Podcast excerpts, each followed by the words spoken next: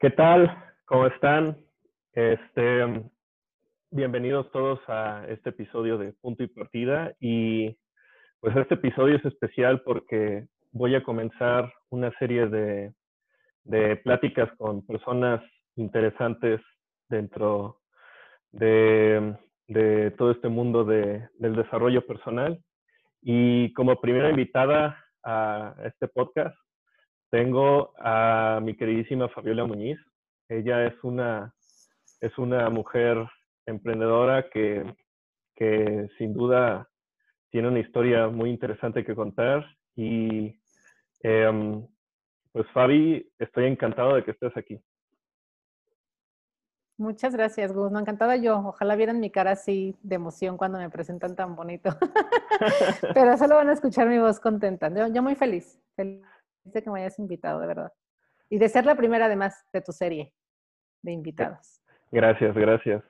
Pues, este, eh, lo, lo, que, para empezar, pues, eh, creo que sería interesante eh, comentar a la gente un poco lo que has, lo que has hecho. Em, em, no, no sé si puedas comenzar a... Sí. No sé si quieres que hables, bueno, les voy a contar en general. Me, Gus me invita a este espacio por depaisoltera.com. Depaisoltera.com es mi blog que ya tiene casi siete años. En enero, en enero va a cumplir siete años. Eh, pero bueno, mi vida profesional ha girado en torno a crear contenido, a editar contenido y a todo esto. Y bueno, pues hace siete años decidí que pues tenía que hablar de la vida independiente de las mujeres porque nadie hablaba del tema. O sea, sí había, y de verdad es muy chistoso porque se escuchaba mucho, híjole, no, no quiero sonar mal plan, pero se escuchaba mucho en internet el, el DEPA es soltero, y qué divertido el DEPA es soltero. Y nadie hablaba de las mujeres que estábamos viviendo solas. DEPA es soltero no había nada en internet. O sea, yo me puse a buscar un día que dije, güey, nadie me explicó este pedo y no sé qué hacer. Entonces me metí a internet, googleé tal cual, no encontré nada. Todo era DEPA es soltero, DEPA es soltero. Y, y de verdad no quiero sonar mal plan, pero irónicamente los que menos viven solos son los hombres y hay más contenido o había más contenido para hombres. Y yo decía, güey, pero pues yo no conozco a uno que viva fuera de casa de sus papás. o sea, sí sonaba muy bonito y la verdad creo que sonaba como algo, eh, algo en, cuanto a estilo de vida aspiracional para hombres, que obviamente está súper bien, pero no había nada para mujeres, nada. Entonces yo decía, está muy cañón.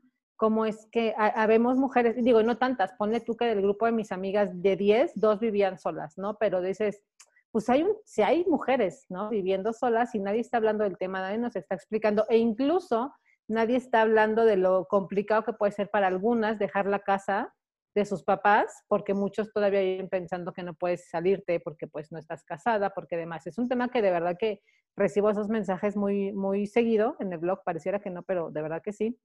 Y entonces dije, bueno, alguien tiene que hablar de esto y empecé, no como experta porque hasta el día de hoy no lo soy, pero empecé compartiendo mi experiencia y creo que partiendo de ahí me di cuenta que habíamos muchas igual de perdidas, que habíamos muchas buscando lo mismo y que nadie lo estaba ofreciendo. Entonces dije, pues bueno, no soy experta, no sé si lo voy a hacer bien o no, pero lo voy a hacer.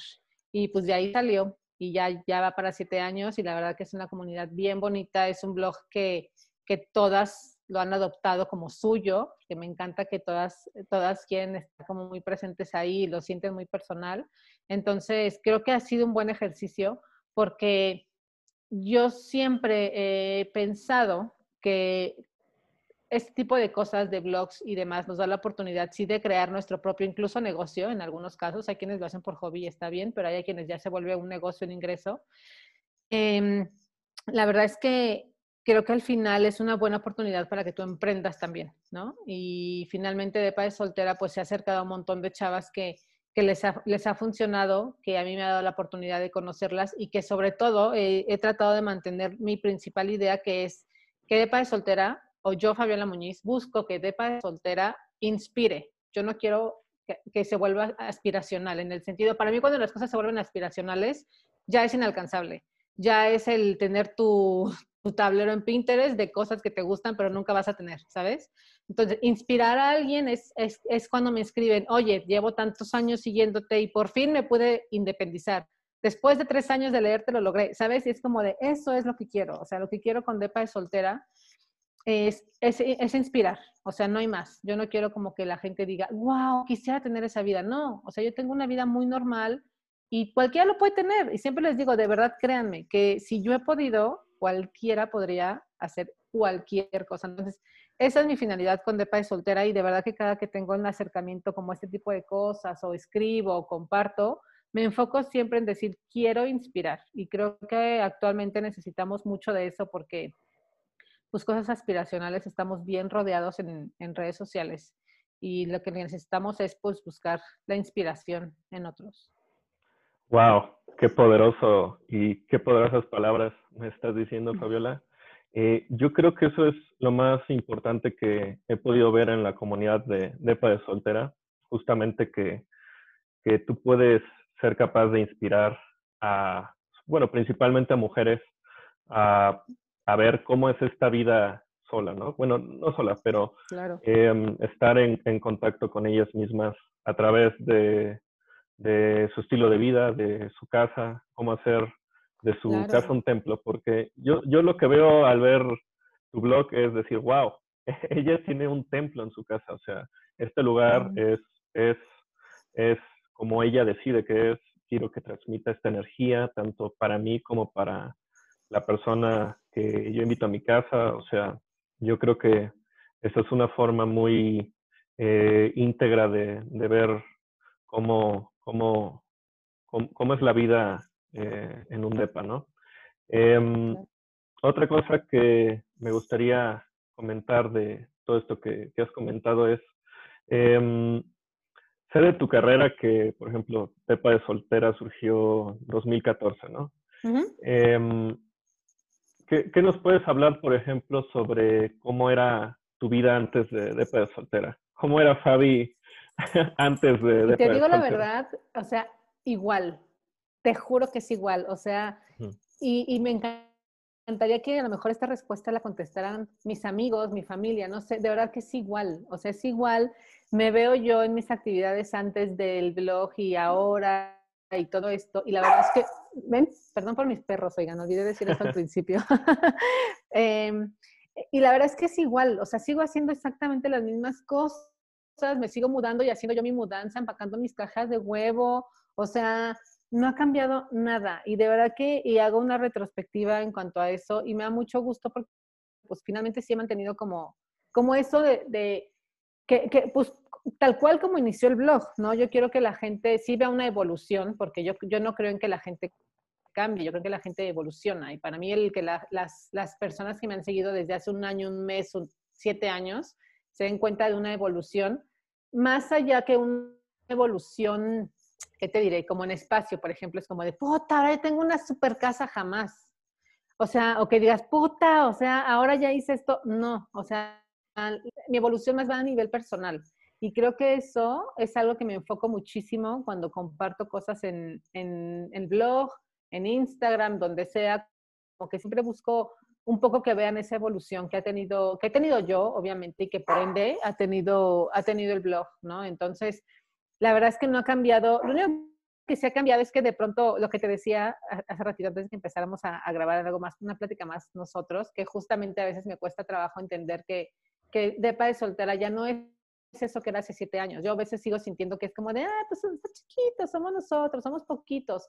A veces se me olvida que somos muchos y que hay muchísima gente queriendo leerme, que hay muchísima gente queriendo saber cosas. Entonces, eso de pronto se me olvida y está mal, tengo que admitir lo que está mal porque un poco me le quita seriedad, ¿sabes? Le quita seriedad al hecho de que tengo un compromiso y lo veo como de, ay, pues es algo chiquito. Mm, y luego recuerdo y digo, no, hay muchísima gente ahí. Y aunque fuera chiquito, ¿sabes? Yo empecé con ese compromiso desde que tenía mil seguidores en Facebook. O sea, y tengo, que, mantenerlo. Entonces, la verdad es que en realidad mi vida no ha cambiado en nada. Lo que sí es que sí estoy más comprometida hoy con el blog que antes. Eso sí, yo en un principio decía, mm, pues ahí está, cuando pueda lo pelo, ¿no? Y ahorita ya me preocupa, o sea, cuando dejo como una semana, dos semanas que no escribo, digo, no, ya, es que no está bien, o sea, la gente está ahí, me quiere leer, pues necesito yo, pues tal cual cumplirla. Yo sí tengo un compromiso bien grande con, con quien lee el blog. Y creo que fuera de eso, la verdad, las cosas siguen bastante igual. O sea, he evolucionado, he cambiado mucho y han sido parte de muchos cambios en mi vida, pero a nivel personal, siento que estoy como, como que, ajá, no he sentido como eso de que, no sé, como que la pregunta me viene a la mente y es de, wow, a partir de tal momento fue un parteaguas, no lo he sentido así. Creo que ha sido un crecimiento que ha sido bastante tranquilo, bastante con el ritmo, entonces lo, he sabido, lo, he sabido llevar, pues no he sentido como ese de desperté y ya era otro. No, la verdad es que no. Wow, pues eso me parece una, una perspectiva muy, muy humilde, ¿no? De, de, de, de, sentirte como en este cambio íntegro que quizá uno dice, ay, no, pues me quiero ir a vivir solo y, y piensa uno que es por alguna decisión que como tú dices, no es como un parteaguas y no necesariamente tiene que ser así, o sea, eh, pero en tu caso es como algo que simplemente tú dijiste, bueno, siento yo que es como que simplemente eh, eh, lo dijiste, lo vamos a hacer, tengo a lo mejor este miedo por cambiarme, tengo este miedo por hacer estas cosas nuevas, pero pero chingue su madre, lo vamos a hacer. Sí, justo. Yo cuando, yo cuando me cambié, la verdad es que yo me cambié como dos años tarde según mis planes, ¿no? Porque pues todo el mundo hace planes y siempre les digo, cuando me preguntan, ¿cuál es la edad, la edad ideal para independizarse? Güey, no hay. No hay porque tú no sabes si yo decía, puta, a los 25, yo mi departamento, yo no sé qué, ay, ajá, güey, ¿cuánto ganas? ¿Sabes? Y eso es algo que tú no puedes siempre, o sea, sí, puedes chingarle y trabajar un buen y ganar bien, pero no siempre van a depender, hay cosas que no siempre dependen de ti. Entonces, yo me independicé tiempo después, ¿no? Entonces, de momento yo siempre les digo, no te pongas una edad, sí ponte metas, está bien.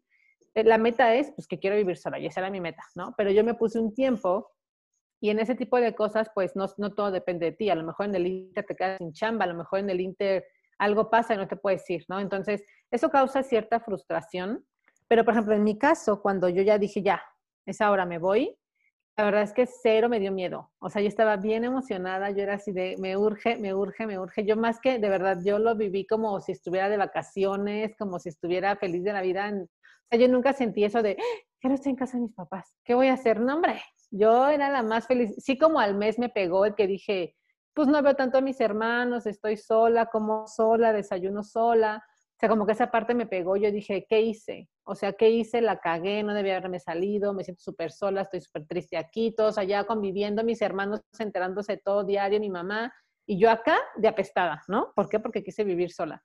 Ya después se me pasó, obviamente, y la verdad es que no es por mala onda, pero yo siempre he dicho, ¿no? Yo me salí con la idea de nunca regresar. Y no porque no quiera estar ahí, es porque, güey, pues yo no quiero modificar este plan, ¿no? Era como, yo si me salgo, me salgo y no regreso. Y cuésteme lo que me cueste, haga lo que haga, no voy a regresar, ¿no? Entonces, la verdad es que afortunadamente hasta ahora, siete años después, lo he cumplido bastante bien. Pero no ha sido tan fácil. O sea, también eso está bien, está, está como interesante porque pues sí, muchos sabemos, no vemos unas cosas en redes sociales y de pronto lo que no te enteras está bien rudo. Y a mí me gusta, de hecho me gusta mantener esa parte porque digo, pues cada quien tiene su, pues, sus cosas ya más personales, ¿no? Y yo creo que no porque tengas un blog personal estás obligado a compartir el 100% de tus cosas. Entonces, pues sí, hay mucho que la gente no sabe, que mi mamá no sabe, y ella no es mi seguidora, es mi mamá, y no sabe. Entonces son cosas que dice, hijo, pues, pues está rudo, pero también es parte de, y eso, por ejemplo, eh, en cuanto, no sé, en cuanto, fíjate que esa es una buena respuesta para la pregunta anterior de que había cambiado antes y después del blog, que antes era mucho más reservada. O sea, ahorita he compartido un buen de cosas que yo posiblemente en otras situaciones jamás hubiera compartido. Mucha de mi familia, muchos de mis amigos se enteraron muchas cosas de mí por el blog, ni siquiera porque yo les contara. Entonces, creo que eso, fíjate, podría ser respuesta a la pregunta anterior. Sí he aprendido a compartir más mis cosas, sí he aprendido a, compartirlo, no nada más por compartir, decir, ay, aquí les tengo mi, mi reality show. No, es como de, pues, porque sé que les puede funcionar quizá mi experiencia. Fíjate que eso sí, qué buena respuesta, porque sí, sí he aprendido a compartir más y eso cambió mucho, mucho, mucho. O sea, sí, soy una persona muy reservada y el blog me enseñó a, ser un poquito más abierta, como con la finalidad de ayudar. Y creo que es esa la finalidad que a mí me impulsó, como a, atreverme a hablar muchísimo más de mí, de lo, que, de lo que yo hacía antes del blog y al principio del blog incluso. Wow, pues, em, por ejemplo, eh, hace rato mencionaste la parte de, las metas y me parece muy lógica la perspectiva que, tomas, o sea, la idea de que tenemos que tener metas para la vida, de que si quiero vivir sola o vivir solo con mis, propios eh, con mis propios recursos económicos. Eh, lo más importante es tener la meta, pero no que sea huevo como uno quiere que sea, ¿no? O sea, algunas cosas pueden cambiar en el, en el trayecto, pero también dijiste algo muy, muy importante sobre eso de que las metas deben tener un tiempo determinado para cumplirse. Y yo creo que eso es algo que a veces la gente no dimensiona, ¿no? De que nos queremos poner metas muy elevadas y también en tiempos muy cortos. Exacto. O metas incluso que a lo mejor no tienen ni pies ni cabeza, pero ya las queremos, ¿no? Fíjate que alguna vez leí una frase que decía, una meta sin un plan es un sueño. Y de verdad que se me quedó grabada un montón, porque si uno puede decir, ¡ay, quiero vivir en otro país! Ajá, güey, pero a ver, ¿qué estás haciendo para que eso pase? No, pues cuando pueda, no, pues cuando puedas, chido, pero pues está bien, ahí está tu sueño, ¿no? Entonces es importante, uno, ser realista, porque uno de verdad que se la supervuela, se la supervuela y a la mera hora es de, ya, te topaste con la frustración y renuncias a todo, que es lo peor, porque dices, ya no pude, ya no pude, no, güey, no es que no puedas, te la volaste, o sea, te la volaste, querías irte a otro país en tres meses, con cero pesos ahorrados, con cero trabajo en otro lugar, o sea, como de, no, pues tú también, ¿no? Entonces, pues hay que hacer un buen plan, pero más allá de hacer un, buen plan, hay que hacer un plan objetivo, un plan realista, o sea, un plan a tu alcance, tal cual. wow, pues sí, eh, concuerdo al 100% con eso y también creo que va de la idea con lo que también mencionaste hace rato, de que saliste con la idea de no regresar y obviamente esa oración pues tiene mucho, eh, tiene mucho mensaje por dentro, ¿no? O sea, yo creo que esta idea de independencia hacia nuestros padres es algo que quizá cuando, no sé, 2000, eh, no sé, hace un tiempo, cuando tú tuviste esta decisión de, irte a vivir sola, eh, obviamente nos llegan estos miedos, ¿no? Pero ¿cómo le voy a hacer? O ya no voy a estar con, con X ya no voy a estar con mi familia, ya no voy a, poder convivir como era antes y, este, evidentemente yo creo que todo eso forja un carácter, un, una, eh, una personalidad que quizá no la vemos en ese entonces, pero con el tiempo vamos adquiriendo eh, virtudes que conlleva la misma independencia, ¿no? Y en este caso, claro. Em, Tú también comentabas que eras una persona reservada, eh, a lo mejor de carácter introvertido. Eh, de hecho, a veces lo noto, pero, eh, y de hecho yo creo que a veces mucha gente malinterpreta el ser introvertido con, con simplemente no comunicar o expresar ciertas cosas, ¿no? uno, yo, creo... yo creo que más que introvertido, bueno, en mi caso, soy bastante reservada en el sentido de que no me gusta que la gente sepa tanto de mí. O sea, tal cual te juro que es como de, no voy a revelarte tanto, tal cual. O sea, más, porque soy bastante extrovertida. O sea, a mí párame en cualquier lugar y dime que hable con, frente a mil personas, lo voy a hacer. O sea, a mí esas cosas no me preocupan. Yo, a mí llévame a un lugar donde no conozca a nadie y voy a terminar hablándole a la mitad de la gente. O sea, ¿sabes? Es como que esa parte no, no, no me conflictúa, pero a mí, obviamente, si me pones enfrente a mil personas y pides que hable de mí, me cago. O sea, es como de no espérate. Ese fue el paso que a mí me costó trabajo. Yo en un principio decía, no, espérate, yo estoy hablando de finanzas, pero no las mías. Yo estoy hablando de decoración, pero no en mi casa. Yo estoy hablando de tal cosa. Yo no compartía, o sea, fotos de mi espacio. Yo hasta la fecha sí soy como muy reservada en cuanto, por ejemplo, a amigos o círculo más como de mi familia. De mi familia no me gusta compartir tanto porque es algo que yo siento que es muy mío. mi familia y como mis relaciones amorosas, como que a veces que no, no, o sea, sí comparto como que de pronto mi experiencia, pero no como no soy de subir cosas de las personas con las que salgo, mi familia o así, porque es algo que ya siento que es muy mío, ¿no? Pero te digo, extrovertida no es, introvertida más bien siento que es como bastante reservada, o sea, sí soy bien recelosa de, de, mis cosas, de mis emociones. Por eso, esto no hace mucho en el blog, en Instagram les contaba que, que procuro que las cosas pasen, ya que me pasaron, digo, ok, esto sí lo voy a contar, esto no, esto sí lo voy a decir, esto no. ¿Sabes? Como que empiezo yo a curar mi experiencia para decir que sí quiero que la gente sepa y que la neta no, ¿no? Que prefiero quedar, o sea, quedármelo yo, ¿no? Wow. pues eso es una perspectiva, em, vaya, que no, no, no, que no tenido como en mente.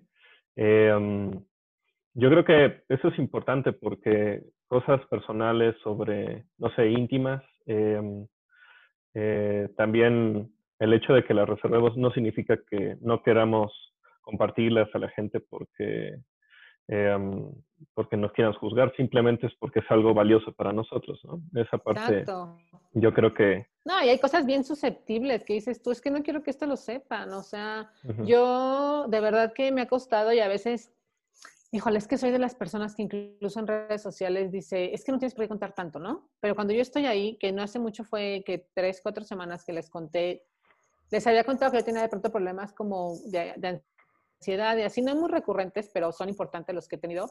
Y el último que les contaba, híjole, yo grabé esas historias como cinco veces. Yo decía, de verdad, de verdad, de verdad, quiero decir esto, de verdad, quiero que, que, lo sepan. Mi mamá no había sabido, por ejemplo. Entonces yo decía, quiero que mi mamá, mis primas, mis demás lo sepan. O sea, te digo, hay muchas cosas que mucha gente no se entera hasta que las comparto literalmente en redes sociales, ¿no?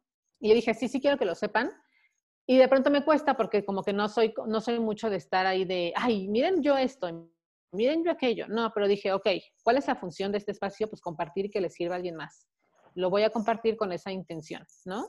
Que le sirva a alguien más. Y sí, la verdad es que la respuesta fue bastante buena porque sí, mucha gente era de, qué padre, porque pues casi nadie habla de estas cosas, como que todos se los reservan. Y pues sí, la verdad es que hay cosas que dices, no quiero que sepan, no quiero que yo dar de qué hablar de esto, no quiero que opinen incluso, ¿no? Porque tú también llegar y exponerte así con alguien, pues es casi que abrirles la puerta a la opinión, ¿no? Que es algo que también he tocado mucho en, el blog, que no es junto con Pedro, pero la gente no siempre lo entiende. Y entonces, no sé, o sea, como ese tipo de cosas, de verdad que, que sí lo pienso cuando les hablé de hace tiempo de, de mi rompimiento, de, de, mi relación como más importante y que yo había pasado súper mal, que desaparecí del blog como dos meses o más, no sé. Yo decía, de verdad, quiero que sepan, o sea, qué tanto les quiero contar y qué tan poco, o sea, qué, de qué de lo poco que les voy a decir les va a servir, porque pues no nada más les voy a contar poquito, nada más por contarles poquito, no, quiero que ese poquito les, les aporte algo, ¿no? Entonces, de verdad que si es hacer, te juro que una curaduría en el de, a ver, ¿qué de mi experiencia sí vale la pena y qué no? O sea, si yo fuera otra la que está escuchando lo que voy a decir, güey, ¿me vale tres kilos o, o de verdad me interesa? Ah, no, pues me vale tres kilos, pues no lo digas, ¿no? No, pues sí aporta, bueno, pues va, dilo. Y de pronto te juro que me cuesta. O sea, para mí hablar de ciertas cosas no es tan sencillo, porque es lo que te digo, a mí párame enfrente de mil personas y dime que haga algo, lo hago. Pero, a ver, habla ahí de tu último ataque de pánico. No, güey, espérate, ¿sabes? Entonces es como de, ok, te juro, esas historias las grabé como cinco veces. O sea, fue de, y una vez más y a ver si, y una vez más y a ver si, yo dije, ya, y publicar, ¿no? La chingada. wow, qué interesante todo esto. Eh, y por ejemplo, de tu experiencia profesional que has, que has tenido, por ejemplo, eh, ¿qué nos puedes contar, por ejemplo, sobre tu época en la universidad? Estudiaste en la UVM, ¿correcto? Estudié en la UVM, estudié Ciencias de la Comunicación. La verdad es que yo estudié ya una vez que había adquirido como cierta carrera profesional en editorial. Yo entré bien chiquita a trabajar editorial y entré como becaria y y me quedé ahí un buen rato y fue después, años después, que incluso retomé la universidad, lo cual fue un poco difícil porque yo ya estaba bien amargadita. Entonces, no disfruté casi nada la universidad. Tengo bien pocos amigos porque me cagaba que fueran y estuvieran haciendo ruido, platicando, no me dejaban escuchar. Ya sabes, de que llegaban súper pedos o crudos al examen y yo enojadísima, así de, güey, pues, ¿cuántos años tienes? Y, y me me frustraba también porque yo veía que lo que te enseñaban no era nada que ver con la práctica. Yo decía, güey, es que esto no sirve, esto no es para la vida real. O sea, entonces me a mí la universidad me, me costó trabajo por eso, porque yo ya tenía cierta experiencia profesional. Y yo decía, güey, esto no es, o sea, esto no, no, no, no te prepara para la vida real, ¿sabes? Esto, esto es choro, porque así no es, así no se trabaja en, en editoriales, ¿no? Que al menos era donde yo me había desarrollado, pues, ciertos años. Entonces, la verdad es que la universidad no la disfruté tanto. Y, y creo que varios de mis amigos o la gente que está ahí, yo creo que le caigo mal y me recuerdan como súper amargadilla. Y me quedé con muy pocos amigos que lograron entender, que lograron entender como mi personalidad y que si era así de, güey, es que así te pasas. O sea, todo el tiempo estás ahí con jeta y todo el tiempo estás no sé qué, y criticando y regañando. Y pues sí, la neta es que sí. Pues la verdad es que la universidad, o sea, no la disfruté. Porque aparte, yo ya vivía sola cuando decidí todavía terminar la universidad. Entonces yo terminamos las clases y era de, vamos a chupar. Y yo, no, güey, ¿cómo vamos a chupar? Tengo que llegar a mi casa, bye. Entonces yo me pagaba la universidad, yo pagaba ya mi renta. Claramente yo no tenía ganas, obviamente pues trabajaba, ¿no? No tenía ganas de, pues de irme a chupar después y de gastar todo el dinero en la, en la peda y así. Yo decía, no, ni madre, yo ya me voy. Ay, no, vamos a... O sea, era de, no, güey, salí tres veces con los de la escuela, no sé, y yo era de, no, me tengo que ir a mi casa, me tengo que ir a mi casa, ¿sabes? Entonces, te digo, yo la verdad ya andaba bien amargadilla cuando la, cuando la terminé. Entonces, como que no la disfruté tanto. Pero, pero estuvo chido. O sea, estuvo chido porque literal, te digo, yo me la aventé, me salí de. Yo ya estaba terminando, o sea, yo ya en casa de mis papás, estaba en la escuela, en la universidad, entonces decidí independizarme, entonces me aventé a pagar, yo o sea, yo estaba pagando la universidad desde que regresé. Entonces me aventé a independizarme pagando la universidad, o sea, sí, sí fue como que una chinga, honestamente, pero me trajo mucha satisfacción. O sea, la verdad es que estuvo padre. Me gustó eso. Wow, pues se escucha como algo muy poderoso para una chava de 17 años, 16 años. No, no, no, no. Yo para ese entonces ya tenía 26. 26, yo terminé la universidad ya bastante tarde. Te digo que yo me metí a trabajar, empecé en el mundo editorial como becaria y ahí me quedé. O sea, después de ser becaria como año y medio, que ya era bastante tiempo, porque el periodo era de seis meses, o sea, yo me quedé tres periodos y era de que aquí nadie me saca hasta que yo no escriba, aquí nadie me saca hasta que no me publiquen. Y pues literal, ¿no? Al año y medio me contrataron como redactora y ya fue que decidí quedarme ahí. Entonces, este, ya hasta después fue que retomé yo la escuela, porque sí, yo dije, no, ya, ya aquí soy, pero después dije, no, no, no, necesito regresar. Entonces regresé. Oye, ¿y, qué me puedes decir, por ejemplo, de tu experiencia primero en Flirt, en contenido? Ahí ah, eras editora, Fíjate que fue, ajá, y fue la primera agencia con la que trabajé home office. Y de verdad que creo que sí le debo un chorro, porque me, más que otras cosas a nivel profesional, honestamente, me enseñaron como a nivel personal, como administrar súper tiempo. Yo estuve tres años así, y justamente cuando yo me salgo de casa de mis papás, yo ya estaba en esa agencia. Entonces también fue una de las necesidades, de las cosas que me obligaron, porque yo decía, no puedo trabajar aquí con mis hermanos, con mi mamá, mi mamá que tira la basura, que vete por tortillas, y es de mamá, estoy trabajando, espérate, o sea, sí estoy aquí en la casa, pero estoy trabajando. Mi mamá no entendía esa parte y era de, oye, te encargo que si por favor, pues sí, por tortillas, y yo más estoy trabajando. No, pero es que no sé qué. Entonces, como que esa parte decía, no es que no puedo. Entonces decidí salirme, justamente yo hacía home office cuando me independicé, que la verdad es que eso me, me facilitó un buen, me, facilitó mucho porque pues, yo que yo regresé a la escuela, entonces la neta administraba mi tiempo súper bien y, y sí fue como una buena oportunidad porque además, o sea, sí fue la primer, la o sea, el primer trabajo después de haber estado en oficina que confió en dejarme trabajar home office, la neta. Y fue como mi primer acercamiento a, este, a esta nueva modalidad, que en realidad no está nueva, pues, pero para muchos sí, entonces, para mí fue súper valioso porque yo decía, es que cómo alguien confía en ti, que, que, estás trabajando desde tu casa y no te tienen que estar cuidando y así. Entonces, la verdad que fue una muy buena experiencia. Me enamoré del home office, pero después las oportunidades me hicieron regresar a, a oficina otra vez. Y feliz también, pero obviamente si yo decía, Uta, pues es que es más cómodo porque tú no te trasladas, no te levantas tan temprano, administras mejor tu tiempo, no tienes horas nalgas, no tienes nada que hacer, pues haces otra cosa en lugar de estar sentado frente a la, a la computadora, no sé, ¿no? Pero sí, fue mi primer trabajo home office y la verdad es que sí me enseñó un buen. Y, de ahí yo dije, no, es que el home office es lo mío. Regresé a oficina, pues, pero el home office es lo mío. y además, es cierto, y fue el home office el que me dio la oportunidad de empezar con Depay Soltera, justamente, porque era cuando, cuando yo podía administrar mi tiempo y dije, no, pues ahora es cuando. Wow.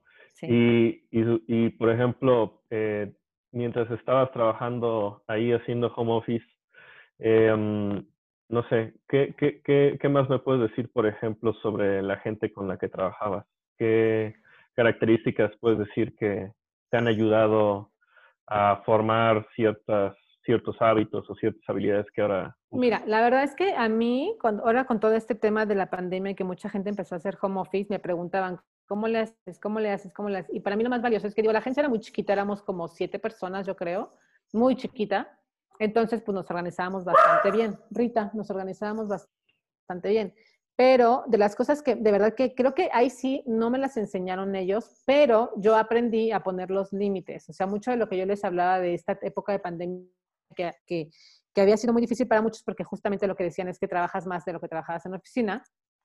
Yo me acuerdo que hubo un momento en el que me mandaban mails a las 7, 8, 11 de la noche y yo dije, a ver, espérate, güey, o sea, no, sí es home office, pero no estoy en la computadora todo el tiempo. O sea, tengo un horario de oficina. Entonces, justamente hablé, hablé y les dije, ¿saben qué? Yo trabajo de 9 a 6. Si me mandan un mail después de las 6 y media, al menos que sea súper, súper, súper, súper, súper urgente, lo voy a pelar. Pero si no, ya no les contesto. Si me escriben antes de las 9, no les voy a contestar, porque la verdad es que también aprendí que la calidad de vida se da poniendo límites, ¿no? O sea, la oficina de pronto no te permite eso porque ahí estás, da 9 de la noche, 10 de la noche. Yo lo viví, yo a veces que salía la 1 de la madrugada de mi trabajo anterior, ¿no? Y yo decía, es que esto no está bien, o sea, de verdad no está bien que nada más estés viviendo, o sea, nada más te despiertes, trabajas y duermas, te despiertes, no. Entonces yo aprendí a poner mis límites y hasta ahora lo mantengo. Y incluso estando en la oficina yo era de, sorry, ya es hora de salida, no hay nada urgente, se puede solucionar mañana, lo vemos mañana. Y me voy, ¿sabes? O sea, sí para mí es bien importante la calidad de vida y, y a quien puedo ayudarle siempre esos consejos, siempre, siempre lo hago. O sea, si es como de, de verdad, para cuando tienes que parar. Entonces, eso también me lo enseñó mucho el home office, me enseñó a hacer, bueno, en este primer, trabajo en home office me enseñó a hacer, o sea, administrar bien mi tiempo, a ser productiva, a darme cuenta que si te atrasas muchas veces no es porque no, no tengas tiempo, es porque estás mal administrando tu tiempo.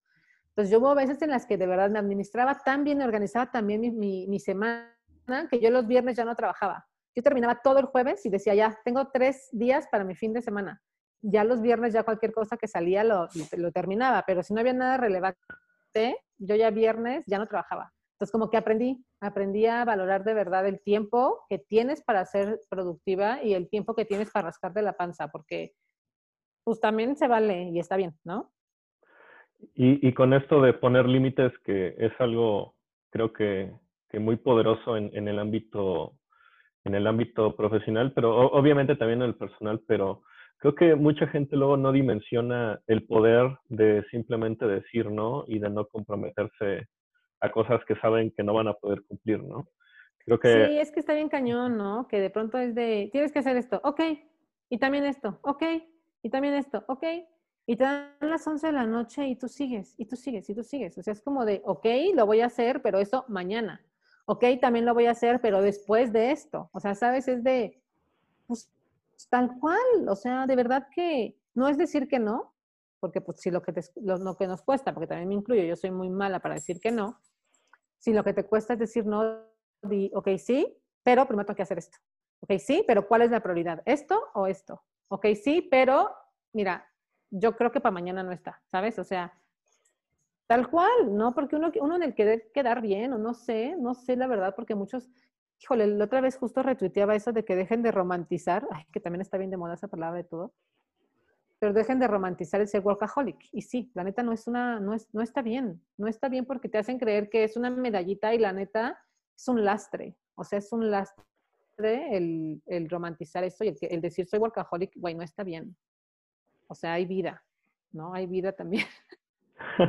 No, estoy al 100% de acuerdo con eso. Creo que creo que ahora con todo este tema de la pandemia y bueno, tú ya lo viviste bien durante esos años, yo creo que eh, quien nos esté escuchando y que tenga estas mismas inquietudes, creo que va a poder eh, va a poder sentirse en tus zapatos con respecto a todo esto, porque eh, no, yo creo que además de la calidad de vida, que es un tema importante, eh, este es un tema que nos puede generar mucho estrés, mucha ansiedad y realmente surge de nosotros mismos, obviamente de factores externos, pero que nosotros de alguna u otra manera permitimos que nos afecten.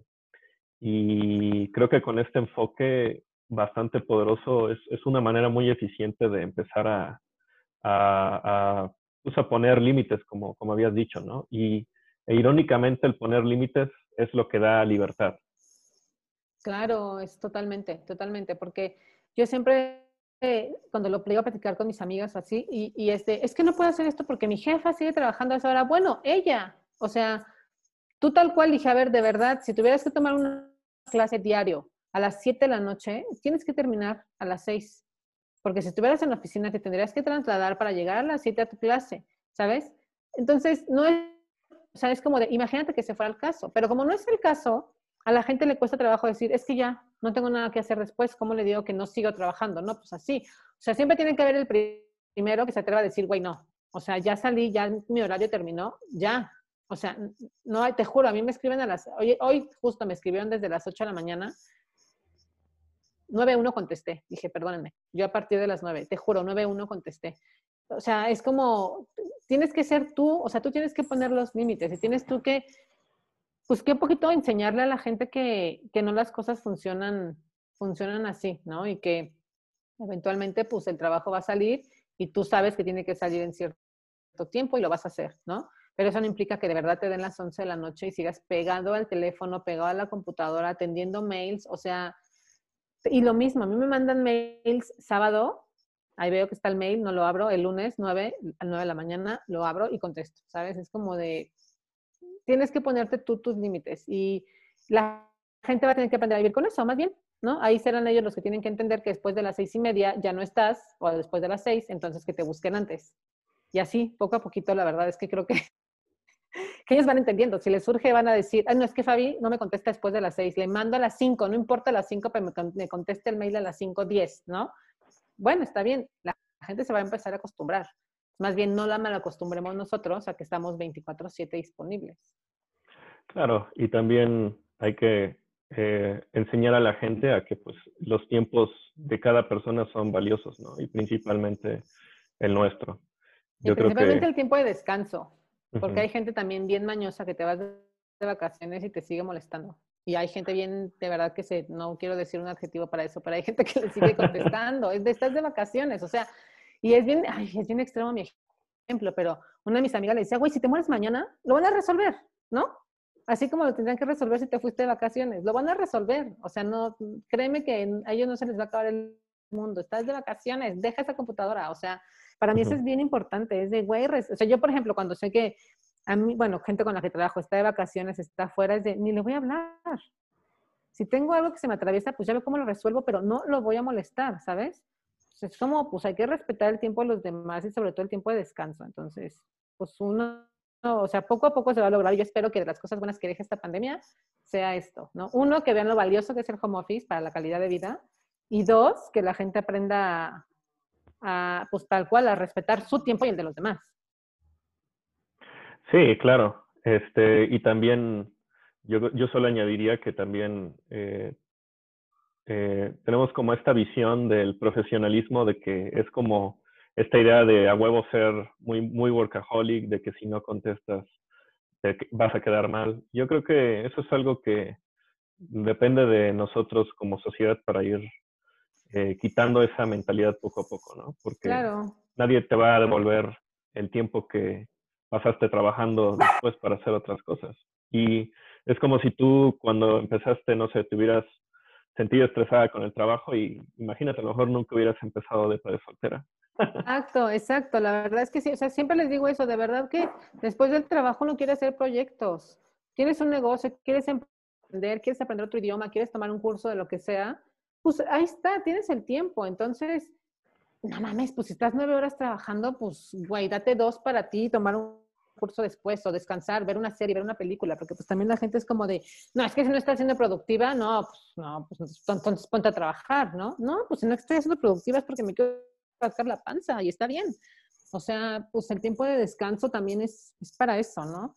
Entonces, la verdad es que, pues yo creo que lo más valioso, y yo que he tenido la oportunidad de liderar equipos, para mí lo más valioso es, que es darme cuenta que la gente termina su trabajo a tiempo, más no que la tengo trabajando cinco horas más de lo que debería, porque yo al contrario de lo que muchos creen, no sé, para mí habla mejor de alguien que termina su trabajo dentro de su horario laboral y no de alguien que está, necesita cinco horas extra. O sea, es de, güey, pues, ¿qué estás haciendo? O sea, ¿qué estás haciendo que nueve, seis, siete, ocho horas no sé, no te alcanzan, ¿no? Entonces, para mí es más importante y habla mejor de alguien que, aprende a administrar y a poner límites también y en su horario, ¿sabes? Para mí es como, como que prefiero eso, o sea, te digo, en, mi equipo era de, wow, terminamos todos a tiempo, ¿no? Está muy bien. Y nos, quedamos más tiempo, más, y era como de, pues, ¿qué chingados pasó? O sea, ¿por qué nos tenemos que quedar más tarde? ¿Por qué? O sea, me pone muy de malas, porque es, es que esto no era necesario, ¿no? Entonces, como que he aprendido mucho eso y la verdad es que pues no sé, a, mucha gente le ha costado trabajo con esto el home office y a mí los que me preguntan, ¿cómo te ha ido? Y yo, no, bueno, yo perfecto. O sea, a mí no me cambió nada, a mí no me cambió absolutamente nada y afortunadamente ya lo dominaba, ¿no? Pero yo espero de verdad que, que para muchos esto sea benéfico, o sea, que muchos tengan la oportunidad de permanecer en home office, porque imagínate, ¿no? Es como de ya no, ya no te levantas tan temprano, tienes un poquito más de tiempo para ti, no sales al tráfico. La verdad es que la calidad de vida sí es es un poquito mejor. No, eh, al 100, o sea, este, mm, yo creo que te sientes como pez en el agua en, en este ambiente. Este, mm, eh, retomando un poco el tema de, de, tu formación profesional, por ejemplo, algo que he visto en Google y viendo un poquito más de tu trabajo, el que más me ha parecido o que más me ha llamado la atención es el que has hecho en la revista de 15 a 20. Porque, bueno, yo, creo que mi perspectiva como, o sea, como hombre viendo una revista como esa, eh, eh, digo, wow, o sea, cuánta creatividad como para tener y dirigir un, un, un, este, un producto, un contenido un público. Eh, ¿qué, ¿qué, me puedes decir de toda esa experiencia? Por ejemplo, ¿qué sentías o cómo era el equipo con el que trabajabas? Mira, yo empecé, justo lo que te decía, yo empecé como becaria. Y bien chistoso porque ya, pues justo lo que te platicaba antes, ahorita estoy tomando clases de astrología y pues es bien sabido en mis redes sociales que amo la astrología, ¿no? Y entonces, una de las primeras cosas que a mí me dejaron escribir, y a lo mejor está bien mal que lo revele porque pues, porque no era astróloga ni lo soy todavía, este, yo empecé escribiendo los horóscopos y me dejaban escribir horóscopos, me dejaban escribir test. Yo era, bueno, la gurú de, la, de los test. O sea, me aventaba una suta que no te imaginas, ¿no? Entonces, yo me acuerdo mucho que en las juntas era de, ¿qué pedo, ¿De dónde sacas esas ideas? Y yo, bueno, volada haciendo los test, ¿no? Pero yo decía, quiero escribir cosas más relevantes, o sea, más importantes. Y poco a poco fue que me dejaron hacer más. Me acuerdo mi primera entrevista fue a Memo Ochoa, el portero de la América. En ese momento teníamos como hombres, como guapos, y los entrevistamos ¿no? Y el primero que me tocó fue, fue Memo Ochoa. Luego entrevisté a varios, ¿no? Este, pero fue mi primera entrevista, yo estaba súper nerviosa, súper, súper nerviosa. Y, este, y ya, después estuve como redactora y me gustó, la verdad me gustaba mucho porque decía, wow, o sea, esa sensación que de pronto vas en la calle y alguien está hojeando la revista y es de, ¡ah! Ahí está mi nombre, ¿sabes? Güey, me está leyendo, o sea, es súper emocionante. Y, siempre me gustó eso, siempre me gustó como el hecho de poder escribir, de poder hacer es que fíjate, es bien chistoso como al final el blog terminó siendo muchísimo, muy, mucho el reflejo de lo que yo venía, ¿no? Ya haciendo mi carrera profesional. Entonces, me gustaba muchísimo escribir, obviamente después, años después, pues ya ocupo el puesto de editora. Ya como editora, la verdad es que ya no escribes nada, o sea, escribes bien poquito si te da tiempo y la carta editorial, porque pues esa la tienes que hacer, ¿no? Pero ya escribes casi nada. Entonces, este, pero es bien padre, o sea, tal cual es bien padre, pero trabajar en 15 fue un poco difícil porque de pronto es, es un target bien complicado, ¿no? Son adolescentes, es bien delicado lo que dices. Y fíjate que algo bien chistoso que me ha pasado y que qué bueno, me gustó, me ha gustado darme cuenta es que de pronto ahora que empaqué y, saqué revistas y leía los temas, yo decía, puta, o sea, tal, tal, cual esto yo no lo podría escribir en esta época, ¿sabes? Este, yo no le podría decir a la chavita los errores de belleza que ellos odian, güey, ni jamás, o sea, yo jamás ahorita le diría, güey, te quieres el rímel corrido aunque lo odien, ponte el rímel corrido, ¿sabes? Quieres las uñas todas feas aunque lo odien, ponte las uñas, o sea, y, veo y digo, wow, o sea, lo que yo escribía antes, que era tan normal además, yo decía ahorita, ay, no, qué incómoda me siento, qué incómoda me siento con esos temas, ¿no? Pero estuvo padre, porque la verdad es que me tocó justamente una evolución bien cañona, bien cañona, ¿no? Y luego ya, me tocó dirigir otras revistas. Una de ellas pues, fue la revista Veintitantos, que ya era para un target más elevado, donde también les contaba que ahí llegué, llegué a redactar pues también varios artículos, pero pues para chavitas más de 20, entonces pues eran otro tipo de temas. Y este también lo disfrutaba mucho, porque pues yo estar acostumbradísima a hablarle a adolescentes, de pronto me dejan hablar de sexo, hablar de pues, cuentos eróticos, hablar de juguetes sexuales, hablar de todo esto, pues yo volada, o sea, tal cual eran mis momentos favoritos porque yo ya escribía otra cosa, ¿no? Entonces, este, la verdad es que ha sido de mis mejores trabajos, o sea, no hace mucho les contaba que, que yo sí puedo decir de verdad que he tenido el mejor trabajo del mundo, a mi parecer, a mi, o sea, lo que yo soñaba. Y, y, está increíble, porque dije, neta, es que yo sí no me quedé con ganas de trabajar en eso. Sí tengo otros, otros, otras profesiones frustradas, sí, pero esa siempre fue mi prioridad, ¿sabes? Siempre fue de quiero trabajar en una revista, quiero trabajar en una revista. Y de verdad que necié hasta que me quedé y hasta que hice lo que pude hacer, ¿no? Me acuerdo que cuando llegué como editora, tuve un momento así como de crisis, por así decirlo, pero no crisis exactamente. Pero me pregunté así de, ok, yo siempre dije, quiero ser editora. Tengo 27 años, ya a los 27 ya era editora. No, 27, 28 creo. Y yo decía, mi plan, fíjate que también ahí es hablar un poco de las metas, yo decía, a los 30, a los 30 yo tengo que ser editora, pues se me dio antes. Entonces, llego, soy editora, y cuando llego a los 30 digo, güey, ya lo logré, ahora que sigue. No pensé, o sea, no pensé más allá de esto. Entonces llegó un momento en el que dije, no, espérate, tampoco quiero ser editora toda la vida, ¿sabes? Dije, yo no tenía pensado esto, yo no tenía pensado hacerlo tan rápido, ¿y ahora qué hago? O sea, como que llegó un momento así de, ya sabes, un momento existencial en el que dices, chingale, ¿y ahora qué? ¿No? Ya llegué a donde tenía que llegar, ¿qué sigue? ¿No? Nunca, nunca planeé más. Pero la verdad es que eh, sí, te juro, ha sido de mis mejores trabajos.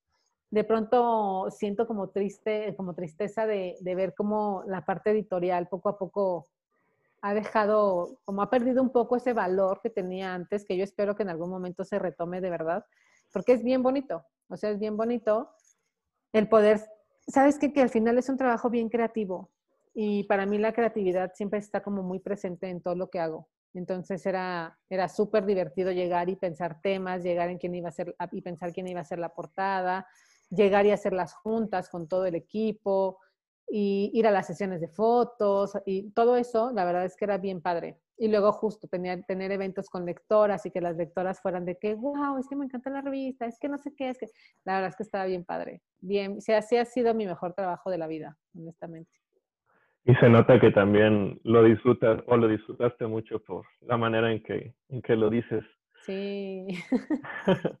¿Qué, ¿Qué, podrías decirle, por ejemplo, a, alguien que también está interesado en crear contenidos eh, digamos, para un público juvenil? Eh, ¿Qué podrías decirle a alguien que también está creando, no sé, algún perfil en redes sociales o en, cualquier plataforma sobre todo este tipo de contenidos?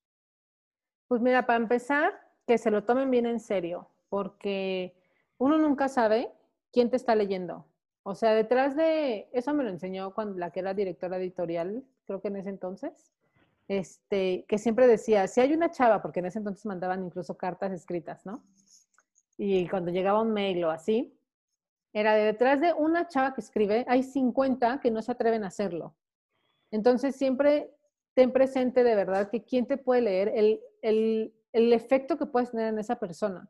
Entonces, para mí eso de pronto es bien importante porque pues te digo, yo lo veo mucho con Depa de soltera cuando me escriben y me dicen de que después de tanto tiempo me independicé y, esto, y me ayudaste aquello, y, y, nunca te había dicho, pero tú me ayudaste tal cosa, ¿no? Rita, este con su juguete. Y este, entonces más bien para mí es como de, se escucha muy fuerte para quitárselo. No, no, no, se escucha bien. Y este, yo más bien creo que tienes que tener el sentido del compromiso de quienes te están leyendo, para quienes te están leyendo y de lo que estás escribiendo porque de verdad nunca sabes el efecto que puede tener, ¿no? Si es positivo, qué bueno, obviamente, pero tener mucho cuidado si eso puede tener un efecto negativo, porque, híjole, sí, sí, la responsabilidad que tienes hacia, hacia tus lectores es mucha. Entonces, mi, primer consejo sería eso, ¿no? Que, que se den cuenta que aunque estamos en una, era, digital, te leen personas. Y esas personas, pues bueno, obviamente tienen acciones. Entonces, pues ser lo más eh, ¿cómo se podría decir? Lo más amable que puedas y, siempre con la idea de compartir cosas positivas, ¿no? Creo que, que nadie le gustaría cargar en, en su conciencia que algo que hiciste o dijiste causó un mal efecto. Entonces, para mí lo más importante sería eso, la verdad. Sobre todo si es un adolescente, si es un público adolescente, que es el más vulnerable, creo. Sí, sobre todo porque somos en esa época muy inexpertos en muchos temas y, y podemos ser muy indecisos, ¿no? Con qué cosas hacer, qué cosas no hacer. Bien borregos, ajá, súper claro, borregos. Claro, claro. Pero yo creo que de todo lo que dices, esta parte de aportar valor es súper importante porque, em, no sé, digo, podemos ser muy orgullosos con nuestro trabajo y algo que mencionabas hace rato que es que tú sentías mucha satisfacción cuando eh, veías en la calle a chavitas leer tu, tu revista, o sea, supongo que, ese, que, esa satisfacción que uno siente al, al ver eso es algo que no te la compra el dinero. Totalmente, totalmente. O sea, cuando, es que sí, de pronto era que les, creo que muchos se enteraron apenas que yo trabajé en editorial y eso, y, varias me empezaron a mandar sus fotos. Otra chava recién esta semana fue de, wow, no sabía que te había leído ya desde antes y me enseñó sus páginas y así. Está bien bonito. Y sobre todo ahorita, por ejemplo, que es el blog, ¿no? que tienes tan a la mano, el que te puedan escribir, que te, que te puedan leer y así, está más padre, porque tal cual ya la, ya la retroalimentación y todo eso es, es al momento. Entonces, sí es como, por ejemplo, ahora tener el blog, como que es mil veces más satisfactorio, o la, la, satisfacción que siento es mil veces mayor de la que sentía en aquel entonces, que de aquel entonces era como de, pues de aquel que me encuentro a alguien random leyendo lo que yo escribí, está cañón, era como de uno en mil, ¿no? Pero ahorita es todo lo contrario, entonces la verdad está bien padre y sí es como una sensación, pues sí, mil veces mejor, la neta. wow, es que eso, a, a, mi, a mi punto de vista, es algo súper inspirador. Yo creo que cualquiera que pueda entender eso este, tiene muy buenos alicientes para, no sé, emprender lo que sea que quiera hacer, ¿no? Claro. Eh, por ejemplo, hace rato mencionaste la parte de escritura creativa. Hace poco tomamos un curso de escritura creativa que me encantó y aquellos que me escuchan eh, se los recomiendo.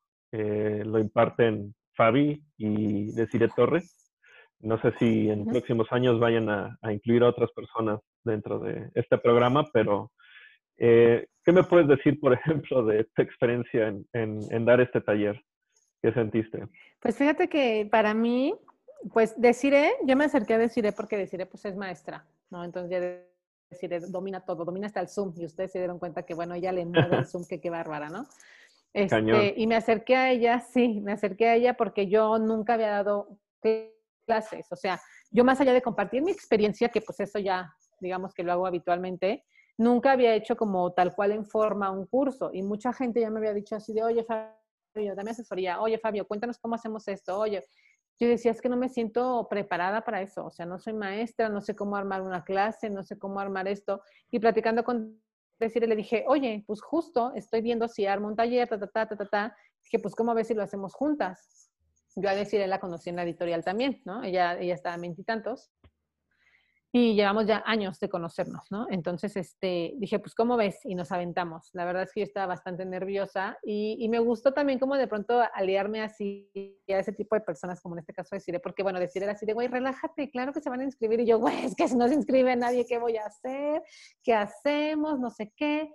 Y al final, la verdad, resultó, resultó muy exitoso. Nos han pedido volverlo a hacer. Sí lo vamos a volver a hacer, eh, pero no el mismo la idea es ahorita como ir cambiando quizá como de género, o sea, escritura creativa, fantasía, escritura creativa, este, cuentos eróticos, ¿no? Escritura creativa, no sé, todo lo demás, ¿no? Ciencia ficción, yo mm. qué sé. Y sí, irlo haciendo, pero cambiar el género, novela, ¿no? En ese tipo de cosas. Entonces, la verdad es que creo que es una, una muy buena oportunidad de explorar, porque al final, pues me gusta compartir cosas.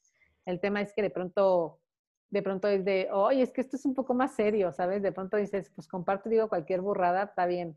Pero ya en estos casos que además, pues la gente paga, ¿no? De la gente está esperando calidad, la gente está esperando una, una clase, real una clase, ¿no? O sea, ahí dejo de ser de padre soltera, por supuesto.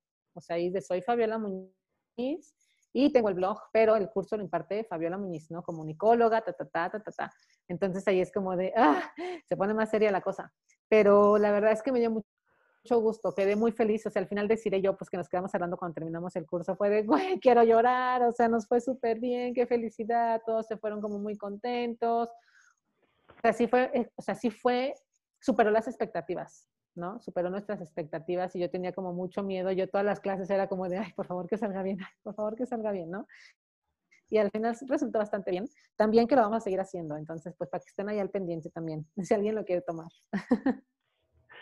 No, pues yo lo recomiendo mucho. Em, para mí fue, creo que esta perspectiva tuya y por supuesto también de Desiree, que también es una, es una gran maestra en, en, en, todo este tema de, de la escritura creativa.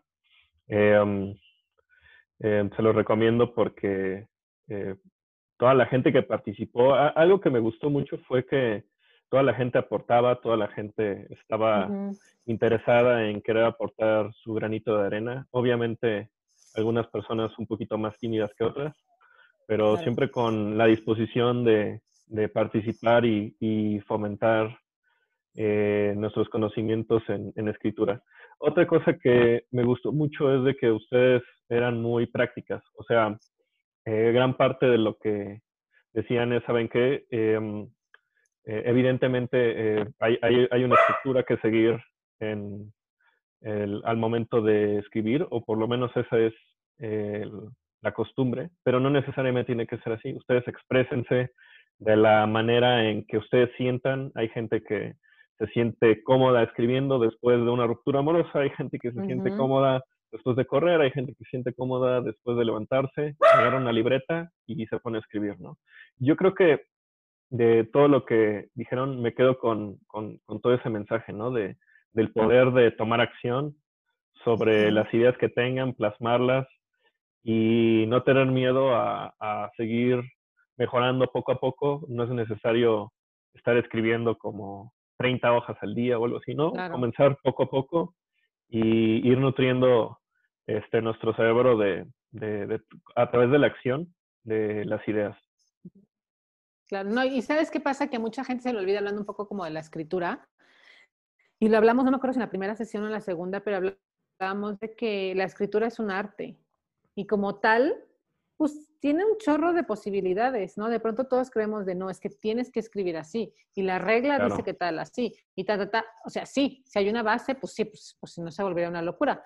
Pero finalmente, al, ser una, o sea, al ser la escritura un arte, pues las posibilidades son infinitas, ¿no? Y es como tú no puedes, tú no puedes llegar y decirle a un artista cómo hacer un cuadro, ¿no? Entonces creo que lo mismo pasa con alguien que escribe. Tú no puedes llegar y decirle cómo escribir, pero si hay unas bases y son bien importantes, ¿no? Si es como lo que, si es como de donde vas a partir. Necesitas dominar ese punto de partida para pues ya después hacer lo que se te dé la gana, ¿no? Literalmente.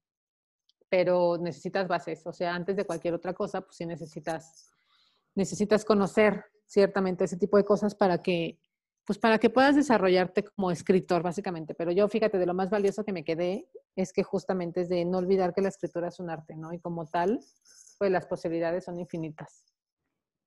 Wow, me encanta esa reflexión. Sí, o sea, no, no, no cerrarnos simplemente a que, a que las cosas son, no sé, mm, cuadradas o, o no sé, siempre hay varias formas de, de ver, ¿no? las cosas y de tomarlas. Y el arte, pues es como tú dices, ¿no? Es, es mío y yo lo hago desde el interior y trabajo en él para, para compartirlo, ¿no? Con otras personas. imagínate que todos empezáramos escribiendo, érase una vez, puta, qué aburrido, ¿no? O sea, imagínate. Sí, para que te des una idea de, de, cuántas maneras diferentes puedes comenzar un libro. Claro, no, no, no. Incontables. Oye, este, mm, eh, oye, Fabi, este, pues esto ha sido muy una gran plática. Eh, para terminar, ¿qué me puedes decir sobre el futuro de Depa de Soltera? ¿Cuáles son tus, tus metas para el futuro? Pues mira, Depa de Soltera, en algún momento de, este, de estos años yo decidí cambiarlo, cambiarlo en su totalidad y porque dije, no, pues yo tengo que, tengo que evolucionar, ¿no? Yo decía, el blog tiene que evolucionar conmigo pero creo que he encontrado la fórmula de evolucionar el blog sin tener que cambiarle su esencia. Y eso es lo que voy a hacer. O sea, no, no quiero como todavía revelar tanto porque es algo que vengo trabajando un tiempo para acá, pero yo justamente en algún momento no entendía cómo era que mi vida iba a poder seguir siendo quizá o mis experiencias tan vastas o interesantes como para compartir en un blog y llenar, ¿no? Llenar las páginas y así.